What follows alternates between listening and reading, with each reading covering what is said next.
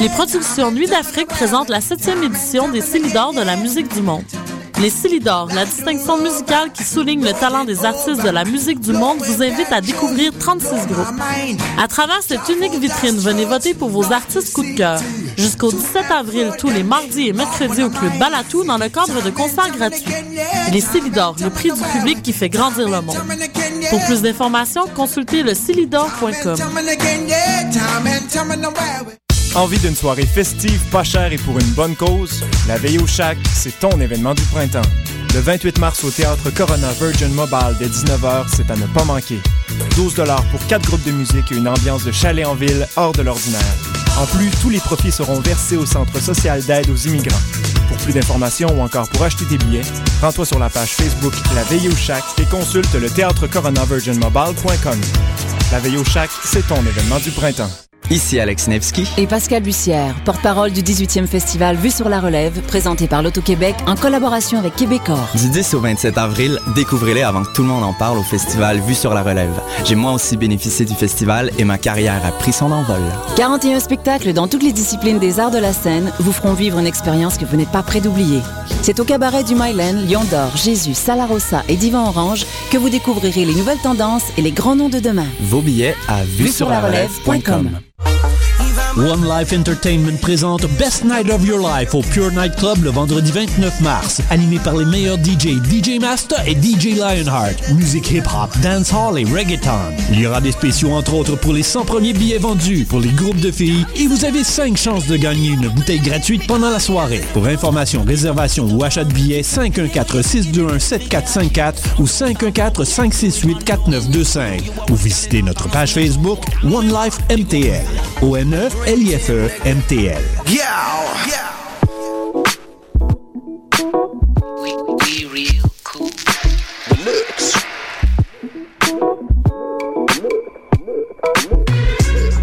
Vous écoutez Choc FM, l'alternative urbaine.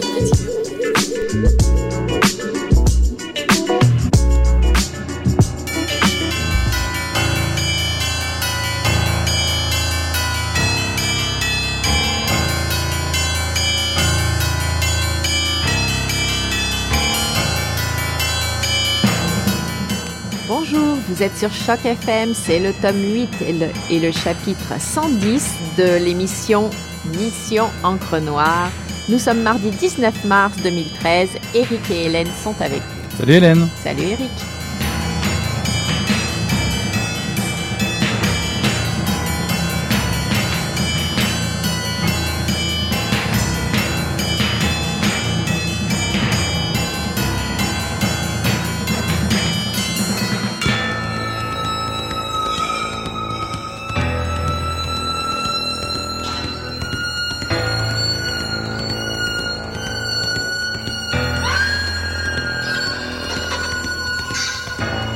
Deux heures plus tard, ils arrivaient à Scottsville, tout au bout de la vallée.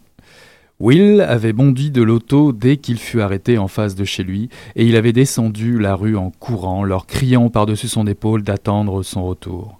Cela s'était passé au milieu de l'après-midi, et à six heures, il n'était pas encore rentré. Pluto avait hâte de se retrouver en Géorgie et Griselda était hors d'elle. Elle, ne savait, elle ne savait pas ce que Buck pourrait bien lui faire pour n'être pas rentré immédiatement et elle frissonnait rien que d'y penser. Cependant, elle était contente de rester à Scottsville aussi longtemps que possible, car c'était la première fois qu'elle se trouvait à Horse Creek Valley, et la cité industrielle lui procurait une sensation de plaisir qu'elle n'avait encore jamais, jamais ressentie.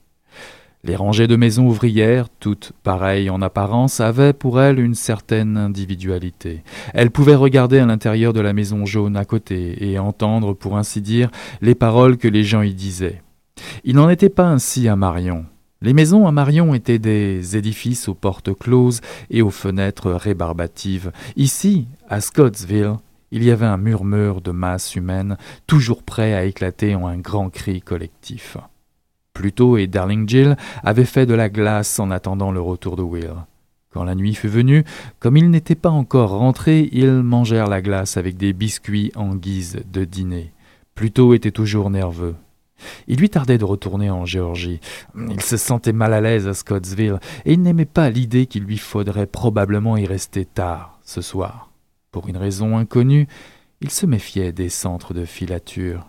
Il croyait fermement qu'une nuit, qu'une fois la nuit tombée, les gens sortaient de leur cachette et venaient épier les étrangers, les voler et les battre, sinon les assassiner.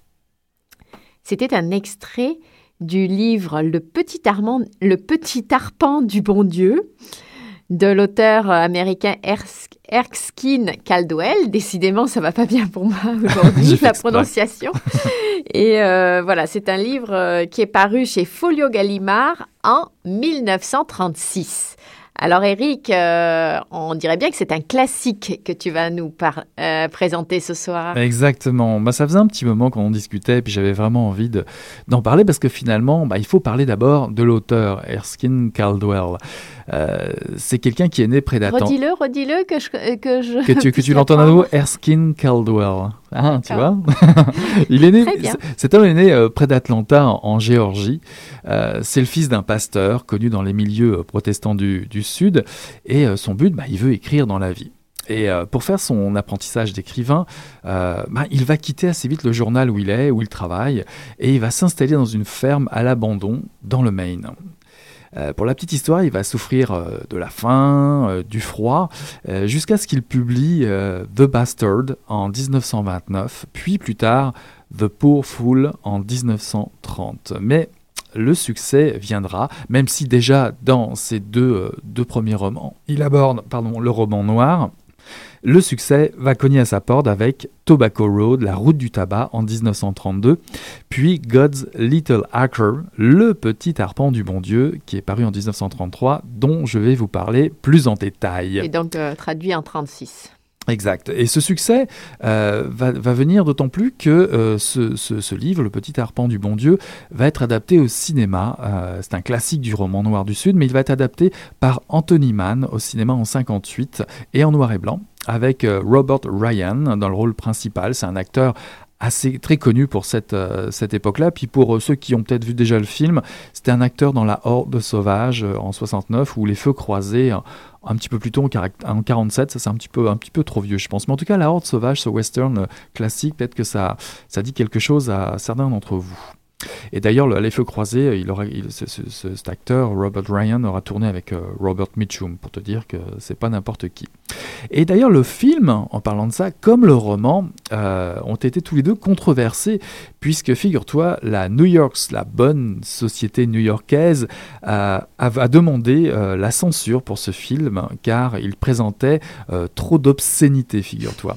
Et d'ailleurs, c'est la New York Society for the Suppression of Vice. Tout ça, c'est tout un programme Évidemment, tu te régales à nous dire ça. C'est ça. Bah, il faut dire que euh, ce roman de Erskine Caldwell nous conte la vie d'une famille complètement dysfonctionnelle du sud de la Caroline, euh, une famille complètement cupide et débauchée. Alors, je vais, quand même commencer par vous présenter la famille, puisque c'est quand même un roman, on va dire, euh, complètement replié sur l'histoire d'une tribu, c'est la tribu des Walden, et le père s'appelle Titi Walden, il est veuf, il cultive sa ferme, enfin on va dire il cultive quand il a le temps, euh, avec sa famille, quand ils ont le temps, euh, vous allez voir pourquoi, c'est surtout deux employés anciens esclaves Uncle Félix et Black Sam qui font vivre un peu la famille en cultivant le coton.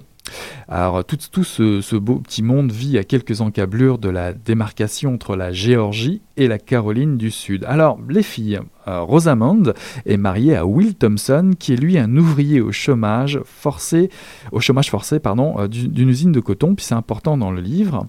Euh, l'autre film, l'autre fille pardon, Euh, euh, Darling Jill, elle est plutôt euh, dévergondée, une espèce de, fleur vénéneuse comme ça du sud, aussi farouche que, que belle, et elle est, célibataire. Quoique célibataire, son prétendant s'appelle Pluto Swint.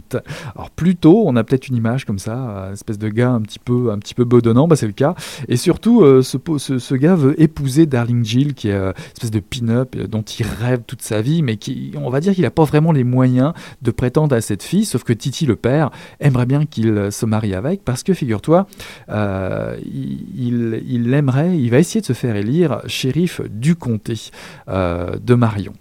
Puis viennent euh, les deux fils, euh, Buck qui est marié à la ravissante Griselda et Shaw qui est célibataire. Donc tout ce monde-là vit à la ferme, euh, excepté Rosamond et, et, Pluto qui lui vient courtiser Darling Gill. Et, et, je terminerai par un personnage comme ça qui est hors de la famille qui s'appelle John Leslie, qui est en fait euh, un parvenu, un ancien ouvrier euh, défilature qui est devenu courtier et, et marié une riche héritière. Donc c'est un peu le personnage qui a réussi. Alors j'aimerais dire pourquoi je vous présente tous ces personnages comme ça d'un coup, c'est que tous ces personnages dans ce chef-d'œuvre ont un caractère affirmé très fort. Il y a une force hors du commun chez ces personnages, on le voit dans les dialogues, dans leur position sociale, et ça, ça dure tout au long du récit, euh, durant 270 pages.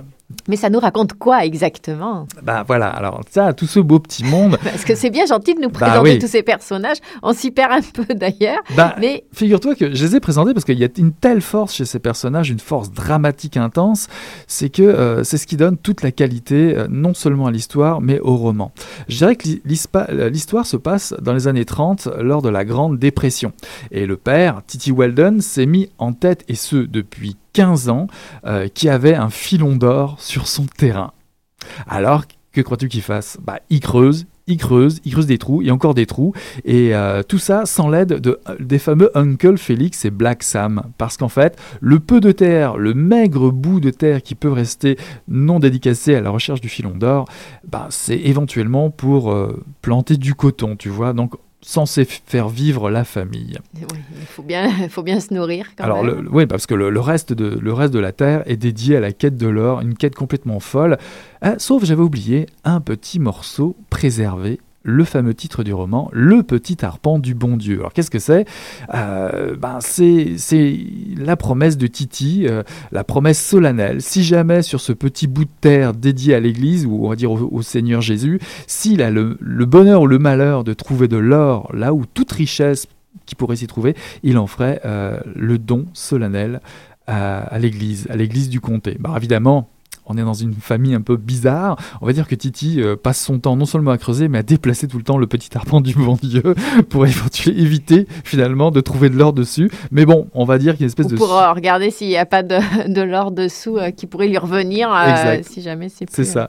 Puis il pousse tellement loin le ridicule, c'est qu'il va jusqu'à capturer au lasso un albinos vivant dans, dans, le marais avec sa famille. Et tout ça par superstition, parce que apparemment les albinos amèneraient une espèce de... auraient le pour trouver de l'or et aurait porterait la chance. Donc tu vois, il y a, y a, un mélange comme ça tout au long du roman de, de, croyances et puis de superstitions. Et euh, donc vous l'aurez compris, euh, c'est vraiment un roman qui par moments frise le grotesque, la comédie de mœurs, et les personnages sont bêtes, méchants, euh, on découvre la misère rurale de ce sud dans les années 30, mais de, de façon, je dirais, absurde, hilarante, même parfois décourageante, mais les dialogues font et la force de ces personnages, la force du récit dramatique font qu'on on s'en lasse, vraiment pas. Euh, les rapports humains sont brutaux, euh, euh, le désir charnel brûle tous les interdits. c'est pas pour rien qu'il a été interdit ce roman et voir le film. Je me demande d'ailleurs comment j'ai pas vu le film, mais je me demande d'ailleurs comment il a fait. Que te poser. vu le film? Bah, j'ai, vu quelques extraits effectivement. Les femmes sont bien en chair et les types ont des regards pas possibles. Concupiscents. exact.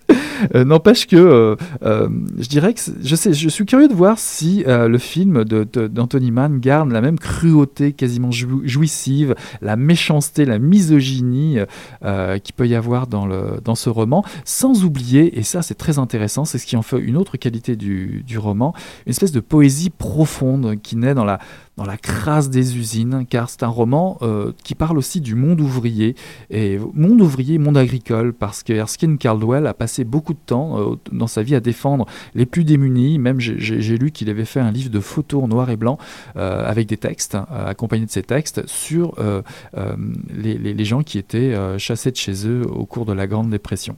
Il a documenté euh, donc euh, la grande crise euh, de 29, si je comprends bien. Voilà, bah avant la pause, j'aimerais juste vous préciser que Le Petit Arpent du Bon Dieu, c'est un classique brûlant. Vous allez passer par une complète panoplie de sentiments, ça je vous le garantis.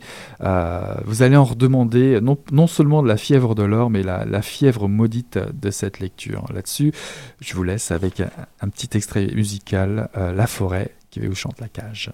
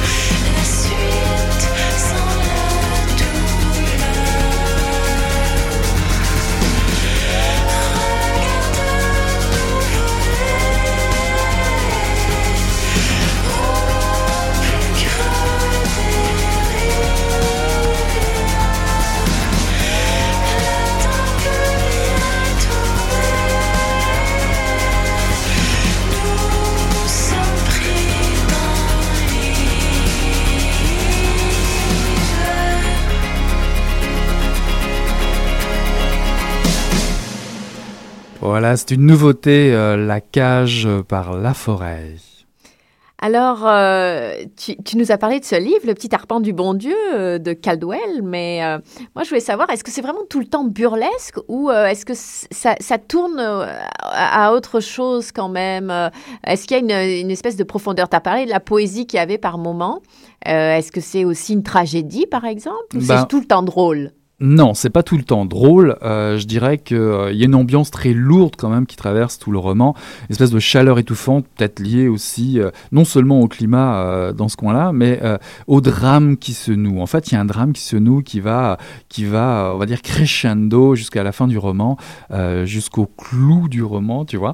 Et, et, euh, c'est quand même un huis clos familial, mais qui est tragique. Euh, je dirais que euh, c'est la loi de la tribu. Il y a la violence des sentiments, même la violence des désirs. Euh, Il y a une citation comme ça de, de Titi Walden, qui est le père, et qui parle, qui parle en fait de Griselda, qui est l'épouse d'un de ses fils. Et en parlant d'elle, il dit euh, Elle avait la plus belle paire de nichons qu'un homme puisse voir. Et une fois qu'on les avait vus, on ne pensait qu'à tomber à quatre pattes et à lécher quelque chose. Ça, c'est le père qui parle. Donc, tu vois, et, et comme ça, des dialogues, il y a une qualité de dialogue comme ça tout au long du livre. Et, et, euh, bon, ça dépend aussi de la position où on se trouve, mais il y a des choses que, que je trouve vraiment hilarantes. parles de position maintenant. c'est un peu ambigu.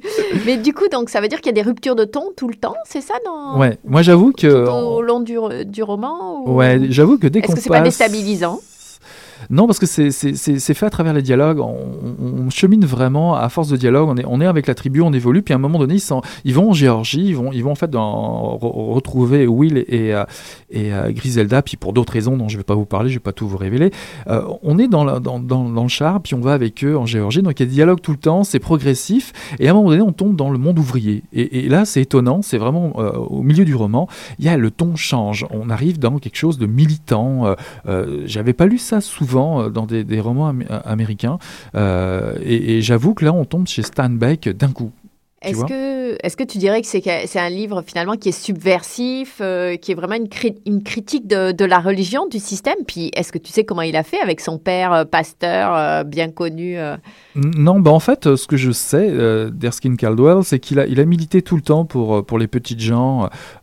il n'a pas eu du succès tout de suite, donc il a bien galéré. Il vient aussi de, la Géorgie, donc il a vécu au milieu de, des gens pauvres, des gens de, des ouvriers ou des paysans. Donc je pense que ça l'a porté à parler de ces personnes-là et de cette situation sociale-là. pour ce qui est de, la religion, je pense qu'il s'en est démarqué du fait qu'il vivait justement dans, dirais, dans des il entendait des dialogues euh, très durs, très crus tout autour de lui, et je pense que ça l'a porté plus à se moquer des religions en général.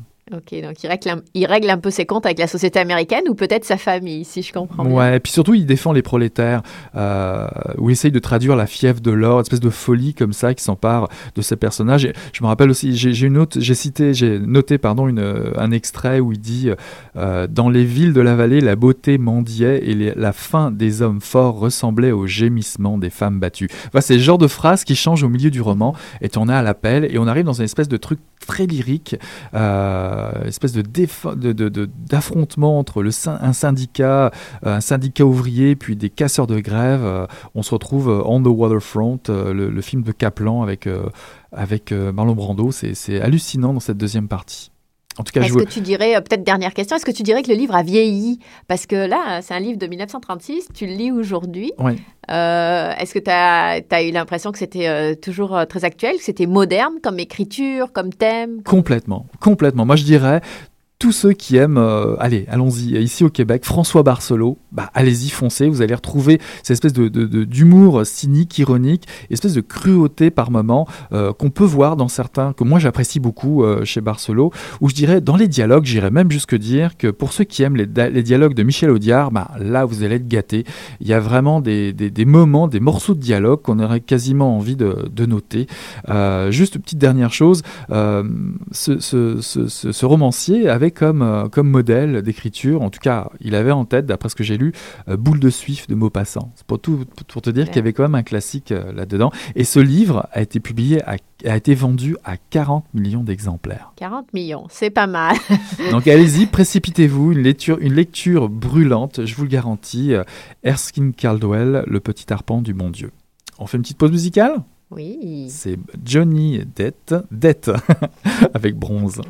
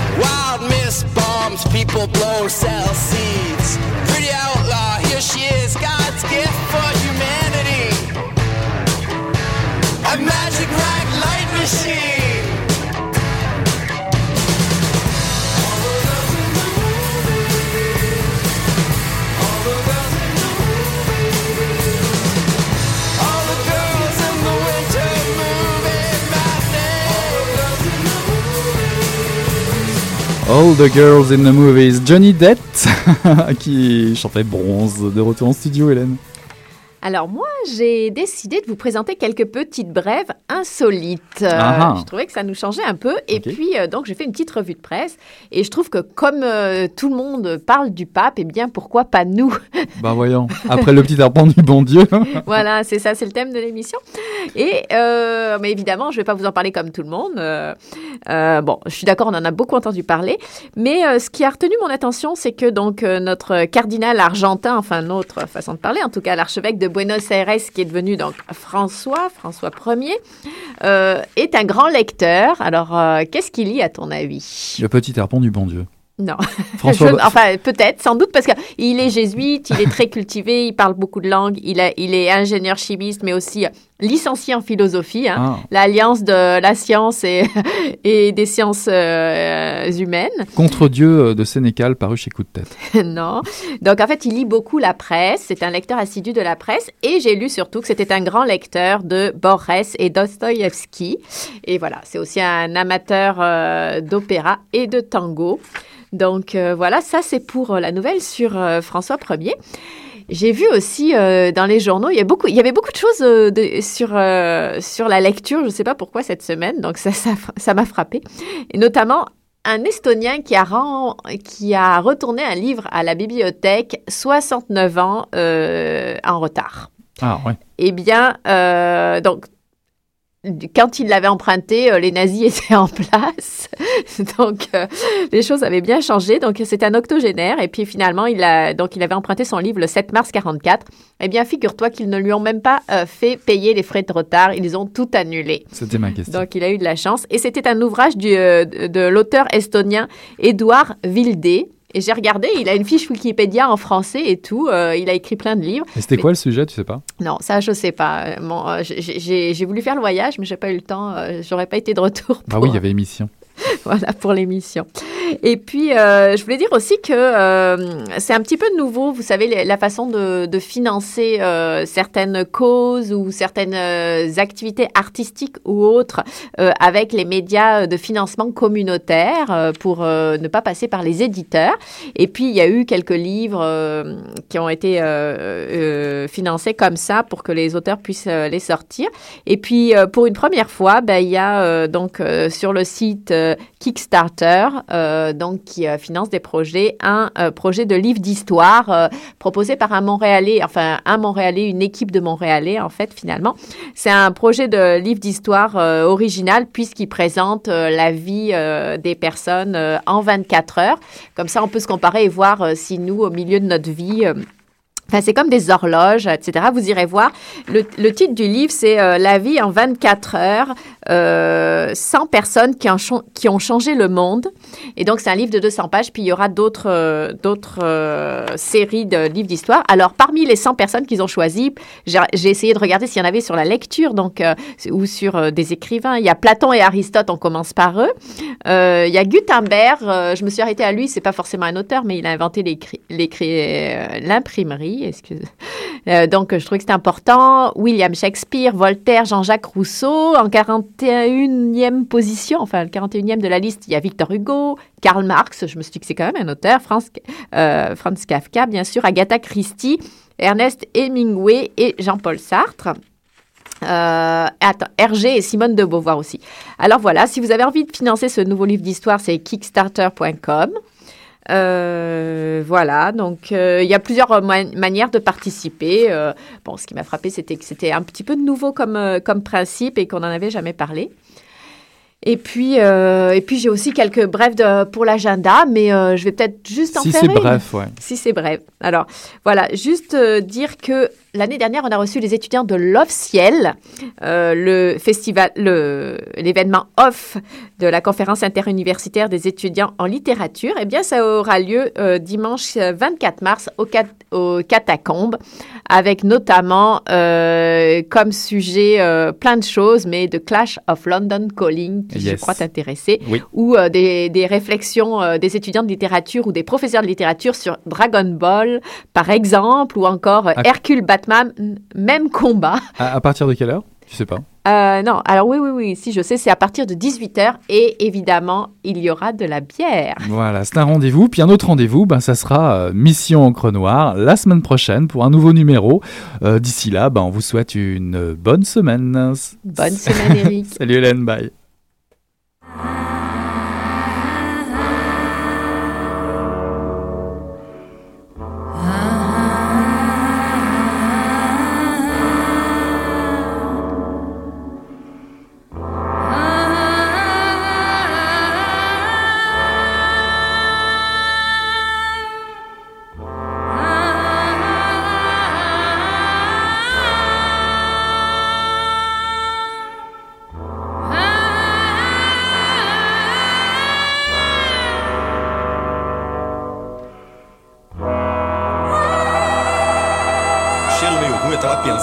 Coisa e fedeu as coisas. Pô, mas o negócio tava bom, bicho. O negócio tava bom, só quando ele tava fazendo tão entupido. Olha,